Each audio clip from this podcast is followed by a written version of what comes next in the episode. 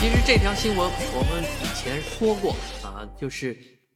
在上海和北京之间将会开行四百五十公里时速的高铁列车，这样呢，上海到北京之间的这个通行距离、通行间隔时间将将会缩短到两点五小时。啊，其实不光是四百五十公里的这个时速的列车，我们说过了，六百的我们也说过啊，啊，所谓的 C。呃，C 四五零和 C 六百的问题，啊，那谁知道最近又又把这件新闻拿出来热炒，啊，连胡锡进听了以后都觉得兴奋，啊，说啊，只要上京沪之间只要两点五小时，两个半小时到，那太快了，太方便了，啊，那还要什么飞机呀？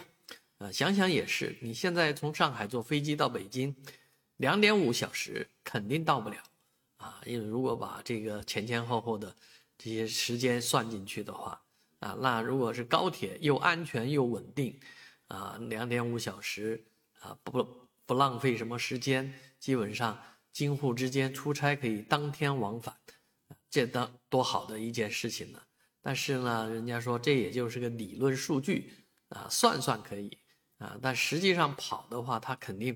不止两点五小时这么简单的事情。那真正要压缩的两点五小时，可能还得等到时速六百公里以上的啊，类似于磁悬浮这样的列车了。